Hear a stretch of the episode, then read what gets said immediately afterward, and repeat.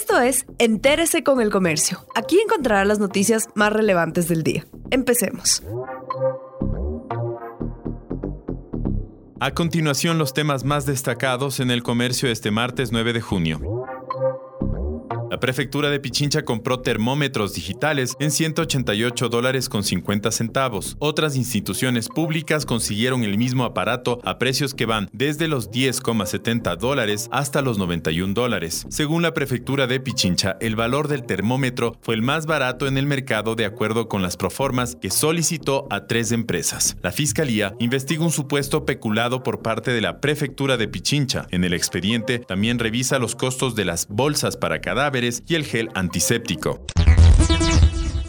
El movimiento en los puertos disminuyó por la emergencia. La emergencia sanitaria impactó en el volumen de carga en las terminales portuarias del país. El volumen de carga cayó alrededor del 4% entre enero y abril del 2020 en relación con el mismo periodo del 2019, en medio de una contracción de demanda de productos petroleros y no petroleros de los socios comerciales de Ecuador. El sector estima que solo el 40% de la inversión que los puertos habían estimado en este año se ejecutará.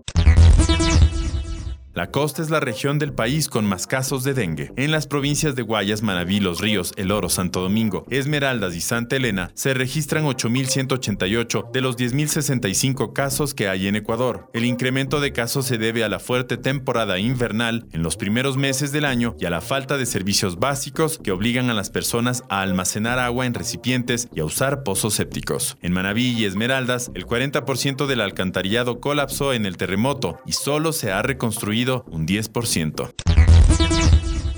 Las aglomeraciones aumentan el riesgo de un brote de COVID-19 en Quito. Pichincha aparece primero en el listado de provincias con más alertas relacionadas con aglomeraciones de personas. Entre el 16 de marzo y el 7 de junio, casi tres meses, se han registrado 33.414 reportes. De ellos, 6.819 se concentran en esta localidad, que además es la segunda con el mayor número de casos, 4.713 de un total de 34.422 confirmados por medio de pruebas Según cifras publicadas este lunes. Muy de cerca está Guayas con 6.816, según el EQ 911.